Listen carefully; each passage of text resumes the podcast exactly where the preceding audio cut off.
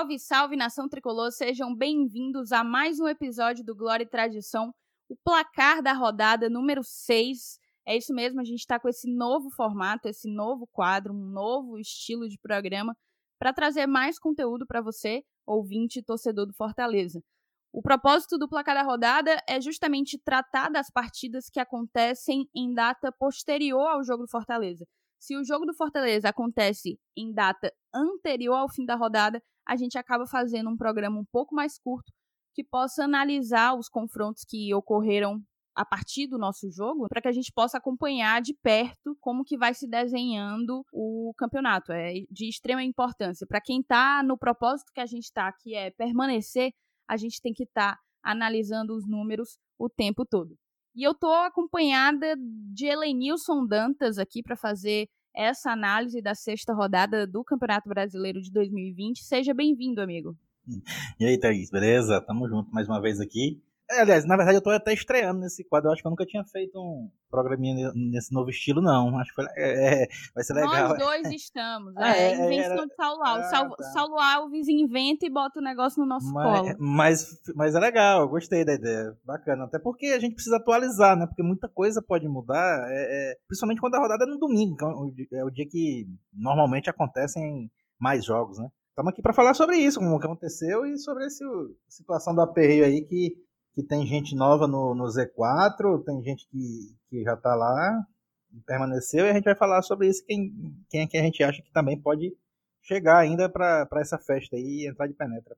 Exatamente. Fazendo um rápido retrospecto aqui dos principais resultados da rodada, os resultados que envolvem aqueles times que estão na aperreio conosco. A gente teve Vasco e Fluminense, o Vasco perdeu por 2 a 1 para o Fluminense. O Fluminense que a gente não colocou inicialmente no nosso aperreio, né? A gente teve ontem o próprio jogo do Lion, Fortaleza 3 a 0 em cima do Bragantino, um jogo importantíssimo porque se trata de confronto direto é um time que luta pela permanência contra um time que luta pela permanência. Isso aconteceu em mais dois jogos, que foram Curitiba e Sport, vitória do Curitiba por 1 a 0 e Ceará e Atlético Goianiense, o último jogo da rodada, uma vitória em 2 a 0 para o Coirmão. Além desses resultados, a gente teve um empate do Bahia diante do Palmeiras e uma derrota do Botafogo diante do Internacional. O Goiás é o único membro, o único participante do aperreio que não jogou nessa rodada. Então, vamos lá. O que é que tu achou desses resultados? E como que tu acha? Foi bom pra gente? Poderia ter sido melhor? O que é que tu me diz?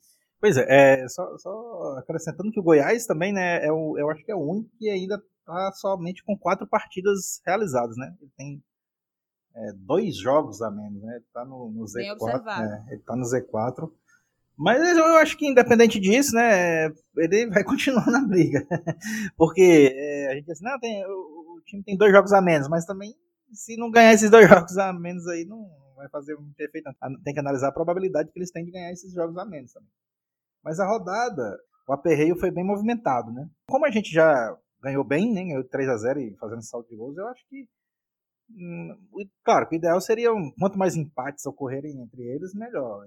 Mas é, quando a gente faz a nossa parte, é, os resultados que acontecem com os outros, aconteça o que acontecer, acaba sendo, sendo bom de todo jeito, né? Matematicamente, a gente é sempre ajudado quando a gente se ajuda. Exato. Essa, inclusive, foi uma discussão que teve hoje à tarde no grupo dos apoiadores do Glória e Tradição, porque quando se trata de participantes do aperreio, eu sou sempre pelo empate, independentemente de ser time X ou time Y. E a gente entrou nessa discussão porque teve o jogo do co-irmão diante do Atlético Goianiense. E num jogo como esse, tem aquela coisa: o clubismo nos faz torcer contra o rival, mas em termos racionais, pensando no campeonato, o ideal é sempre torcer pelo empate. Acabou que não deu muito certo a nossa torcida. Nos outros dois confrontos diretos, a gente teve dois placares definitivos, né? Tanto a vitória do Corrimão como a vitória do Coritiba. Mas é aquela coisa, enquanto o Fortaleza tiver fazendo o seu trabalho, fazendo o dever de casa, a gente não tem que olhar com tanta preocupação os resultados paralelos, né? Mas é aquela coisa, sempre olhando pelo empate. A gente pode, inclusive, fazer um panorama de 2019 com 2020. Eu tô achando a Série A muito equilibrada, e eu acho que isso é um consenso, na verdade, porque não tem aquele saco de pancadas, né? Não tem aquele Havaí, não tem aquele CSA, aquele time que vai levar porrada em quase todas as rodadas. Então isso faz e, com que E lá em o cima também, eu acho que não vai ter o, o, o ninguém vai fazer o que o Flamengo fez ganhando com que nem tanta com Flamengo. tanta folga, né? Pois é, eu também acho equilibrado de uma maneira geral mesmo, tanto a nível de G4 como a nível de Z4. Na sexta rodada de 2019, o 17, né, o primeiro da zona, era inclusive o CSA com seis pontos. Nesse caso, nesse momento, a gente tem o primeiro da zona sendo o Bragantino com cinco pontos. Mas tem toda essa questão que você já foi a primeira coisa que você bateu, que é os jogos. A gente tem times que não estão com os seis jogos. O próprio Goiás só tem quatro. Tem outros times que têm apenas cinco. O Botafogo só tem cinco partidas. Então, assim, ainda é uma análise, o Atlético Goianiense, ainda é uma análise um pouco superficial, né? Um pouco precipitada, digamos assim. Não, é, é tão precipitado que a gente a gente tá colocando Vasco e Fluminense no, no, no- no nosso aperreio e atualmente eles estão no G4, né? O- ambos estão no G4, lá em cima. Pra você ver como ainda é realmente muito cedo, né?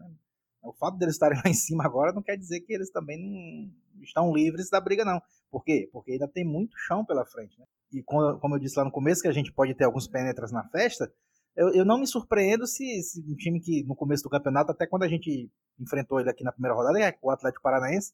Hoje o Atlético Paranaense tem o mesmo número de pontos do Coritiba, que a gente considerava já como um, do- um dos aperreios, né? Um, um dos participantes do nosso aperreio. E além deles, o, o próprio Bahia, né? Que a gente já tinha colocado eles antes, apesar de a gente sabe que o Bahia tem, tem um time forte, mas não tem como não tirar também o, do, do- do- da nossa briga. E, além deles dois, o, a gente falou do Botafogo também já, né? Botafogo também já. É, é, já O Botafogo é aquele time que a gente acha que não vai participar tanto, mas que não tem conseguido os resultados que precisa. É, Eu acho que diferente do ano passado, esse ano a gente não está incluindo o Atlético Mineiro. Se, se não me engano, a gente incluiu ele no começo do campeonato do ano passado na nossa briga. Mas como esse ano eles formaram um time bem mais forte, né? Tá com um elenco, tem, tem São Paulo lá. É óbvio que, que a gente analisando friamente no começo do campeonato, eu, eu, pelo menos não, não- não vejo nenhuma possibilidade do Galo ser rebaixado. Uma coisa que eu achei curiosa, Lenilson, é que você olhando, tipo, a tabela. Assim, que fique claro, eu tô falando aqui de uma maneira muito. de dar palpite, de dar pitaco mesmo. Você olha a, o Z4 nesse momento, e estão no Z4 três times que eu aposto, apostei desde o início, que vão ser, vão terminar é, rebaixados. Na verdade, são os times que eu imagino que serão, né? Eles podem me surpreender pode acontecer, Deus nos defenda, do próprio Fortaleza ser o rebaixado. Mas antes da Série A começar, eu já tinha uma percepção sobre o time que estava sendo montado por Goiás, Sport e Atlético Goianiense, que não seriam times tão competitivos assim, justamente em É, uma eu- Série A Você fechou, você fechou sua aposta com quem? Com o quarto Coritiba, né? O quarto era o Curitiba, tá imagino. agora o Bragantino, que eu também não acho impossível de ser Tá. rebaixado. Né? Não? É, é, é, um, é, um, é uma boa aposta esse. Eu também acho que se, eu- se eu for, é porque eu não fiz essa relação, mas se eu fizesse, eu acho que se não fosse idêntica, com certeza seria bem parecida. Pelo menos um, só, talvez só um um que, que pudesse ser diferente. E uma coisa curiosa é que se acabasse confirmando em sendo esses três times, Goiás, Esporte Atlético Goianiense, os rebaixados, a gente vai ter praticamente um campeonato inteiro deles na zona de rebaixamento, né? Ou na zona, ou rondando essa zona. A questão é Eles que. já estão desde o início, desde o princípio, né? Mas é como é isso. Todo ano chega, chega alguém para surpreender, né? Aí nessa brincadeira. Acho que- Querendo fazer muita questão, né? Cruzeiro que o diga. Pois é. No começo a gente não imaginava o Cruzeiro rebaixado. Inclusive, eles fizeram uma. Começaram um- uma campanha, eles se classificaram na Libertadores como a melhor campanha da primeira fase. Você Exatamente. não tinha como a gente cravar o, o Cruzeiro brigando por rebaixamento. Foi, foi realmente bem meteórica a queda de produção do Clube Mineiro. Dando continuidade, eu também fiz um levantamento sobre é, a relação entre vitórias, derrotas e empates entre mandante e visitante. A gente chegou a ter muita discussão, enfim, nos programas futebolísticos e até aqui no Glória e Tradição também, sobre qual seria o peso do jogo dentro de casa em um contexto sem torcida, né? A gente sabe que o Fortaleza ele perde muito sem a torcida por ser um time historicamente prejudicado pela arbitragem, é, historicamente com menos receita, então a participação do seu torcedor, o engajamento do seu torcedor, ele é de suma importância. Aí muito se falou, ah, não vai mais ter essa coisa de dentro de casa. Dentro de casa não é mais um benefício, porque não vai ter torcida. Só que o que a gente tem visto é que os mandantes seguem ganhando, né? Eu fiz um levantamento para falar só da sexta rodada, a gente teve oito jogos, foram quatro vitórias dos mandantes, três dos visitantes, um empate. Foi uma coisa meio equilibrada, né? Mas se você for olhar a segunda rodada, de dez jogos, sete foram vitórias de mandantes, né? Não teve nenhuma vitória de visitante na segunda rodada. Foram sete vitórias de mandante e três empates. De uma maneira geral, considerando as seis rodadas, a gente tem aí 26 vitórias dos mandantes, 14 empates e 14 vitórias dos visitantes. O que é que tu acha que esses números conseguem dizer? É, é cara, eu acho que a falta de torcida, 12 jogador, é, ele, ele é, aliás, ela, né, a falta, ela, ela, ela parece mais, por exemplo, assim, a gente tem, a gente, o Fortaleza é, tem um elenco que que é, tá, tá assim, na, da média para cima é, das suas tradições de elenco. Né? O nosso elenco hoje, é, ele é um elenco bom. Né? A gente tem um time bom. É, então, eu acho que até que é o 12 jogador, ele, ele, ele, atua mais, ele entra mais em campo, entre aspas, né? ele entra mais quando o, o elenco está um pouquinho abaixo daquela média é, normal de, de, que se forma naquele clube. Como, por exemplo, posso citar o exemplo aqui é, atualmente do Corinthians. Né? Você, você vê o Corinthians, o Corinthians hoje, o elenco dele, é, ele está abaixo da média, né, da qualidade de, de, dos últimos anos né, da, e da história do Corinthians. Então, se você olhar para a tabela de classificação, você vê o Corinthians em 16 colocado. Eu acho que, e, e, como é um time que também joga sempre de estádio cheio, né, é, sempre a torcida tá lá e, e, canta o tempo todo, empurra e tal. Então, e, e, eu, eu acho que é o tipo de situação que realmente faz falta. Talvez, eu não vou dizer que certamente que, que é por causa disso que ele está em 16 daqui a pouco, quem sabe, né? Pode ser o, um dos penetras da nossa festa aqui. Não está tão longe, né? Pelo menos matematicamente no momento.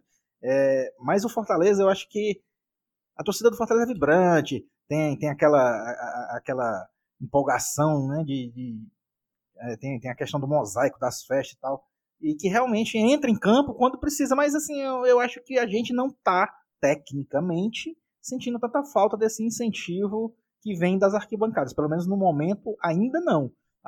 Eu acho que, que tem times que estão tá sentindo mais que a gente, apesar dos números das médias de público, óbvio que a gente tá. Ano passado a gente só perdeu para o Flamengo, né?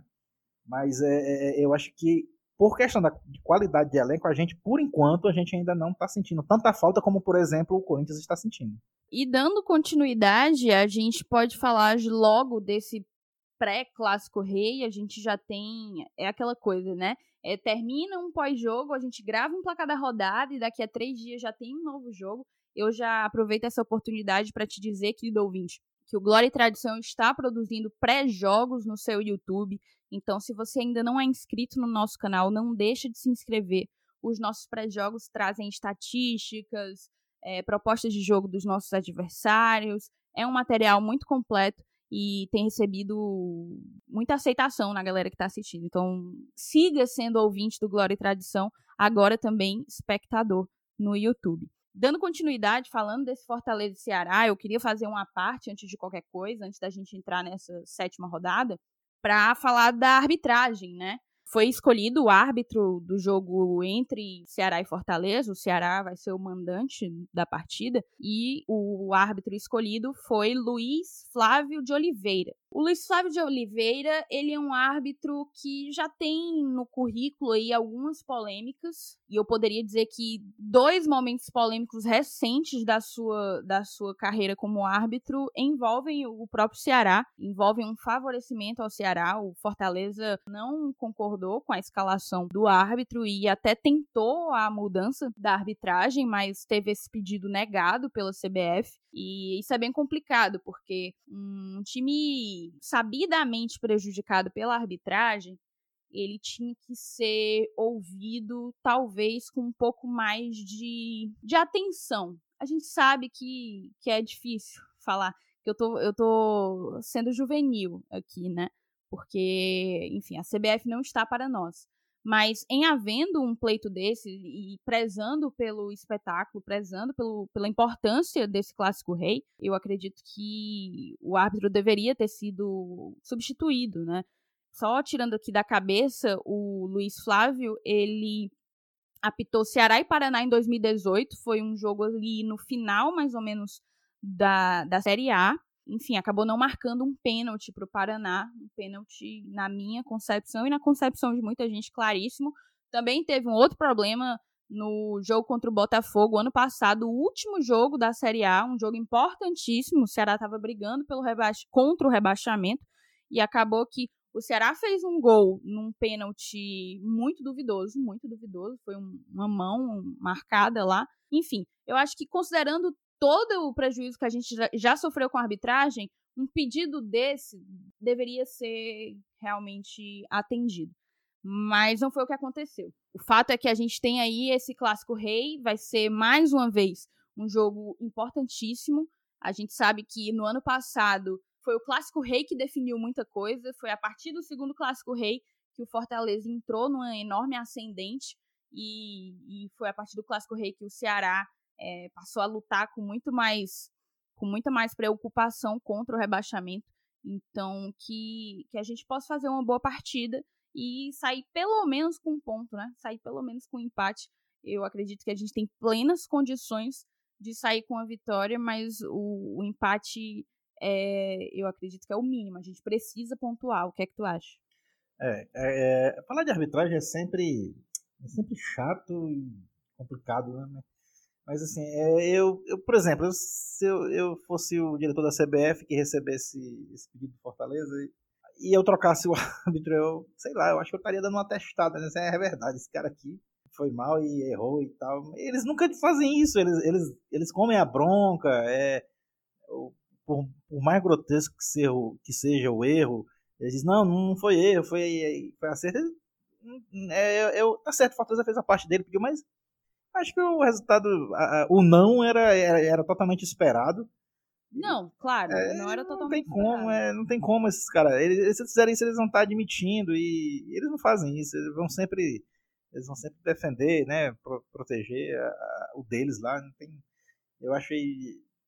Agora tá certo, é, é, é o direito de espernear. Lógico, né, por causa de um grito a gente pode perder uma boiada. Então vamos pelo menos fazer zoada. Aí, por esse lado aí eu concordo. É, mas aí, é, como eu disse, a, resposta já era esperada. É, hoje, hoje a gente tem é, muita confiança, assim, confiança que eu digo assim, é muita. É, é, eu, vou, eu, vou, deixar confiança mesmo, mas no VAR, mas nem tanto, fica um pé atrás. É porque assim, ah, o, o juiz errou, o VAR conserta. Não é bem assim, né? A gente sabe que não é bem assim, porque é, até em questão de impedimento. Não é medo, se o cara não quer ir ver, não. ele não vai e passa por e, isso mesmo. E nas questões que, que, que, são lógicas, como por exemplo uma questão de impedimento, ó, o, cara que está operando lá o equipamento, ele pode, em, em uma milésimo de segundo de diferença do toque na bola, ele, é, uma esse, esse tem, pois é, esse tempinho é suficiente para mover a linha e tirar ele, ele colocar do jeito que ele quiser. Tá, tá na mesma linha ou tá um milímetros na frente, como marca um impedimento por milímetros, por, por impedimento que o, o, olho humano seria impossível de, de, de marcar, então ele pode é, ajeitar de qualquer jeito ali. É como, não sei se vocês conhecem, existe um equipamento chamado paquímetro, que é um equipamento de, que, que mede a milésima parte do milímetro. Então, os, os caras estão tá fazendo aquilo ali, quase um paquímetro virtual, ele pode ajustar do jeito que ele quiser, e o olho humano não, não, não vai conseguir é, saber se está certo ou está errado. Então, assim, o, o VAR, ele, ele nos dá uma segurança, mas essa segurança aí, é, ela tá, é, tá entre aspas, né? Eu acho que ainda não, não me sinto confortável, não me sinto seguro e, e, a arbitragem sempre vai ser um assunto complicado. É, infelizmente vai ser um árbitro que a gente já conhece, que não tem histórico, mas aí eu não gosto nem de falar muito, porque eles vão dizer assim, ah, o cara já tá com mimimi antes de começar o jogo, já tá com desculpa e tal. É, é, é outro ponto chato de arbitragem. Então, e, e eu, não, o mimimi, ele é sempre o do. O, o, vencedor sempre acusa o perdedor de mimimi. Né? É. Vai ser sempre Vai assim. ser sempre assim. Mas que, que. Só quem sente na pele, quem, quem vê o seu time prejudicado por arbitragem, sabe o quanto é chato pra caramba você. É, Com certeza. Eu acho que tem que ser o objetivo de todo mundo brigar por uma arbitragem qualificada. Que tem sido cada vez mais difícil de, de se encontrar aqui no Brasil. Perfeito. Mas, enfim, vamos para o arremate da, do placar da rodada. Essa sétima rodada a gente vai ter aí apenas dois confrontos diretos do aperreio, que são eles o próprio Clássico Rei, Ceará e Fortaleza, e Botafogo e Curitiba. No mais, Atlético Goianiense enfrenta o Fluminense. Aqui a gente pode é, torcer por uma vitória do time carioca, né? O Goiás enfrenta o Corinthians. Eu tô na torcida pelo Corinthians, que loucura. É, Bahia enfrenta o Flamengo. Acho que o melhor para nós é uma vitória do Flamengo.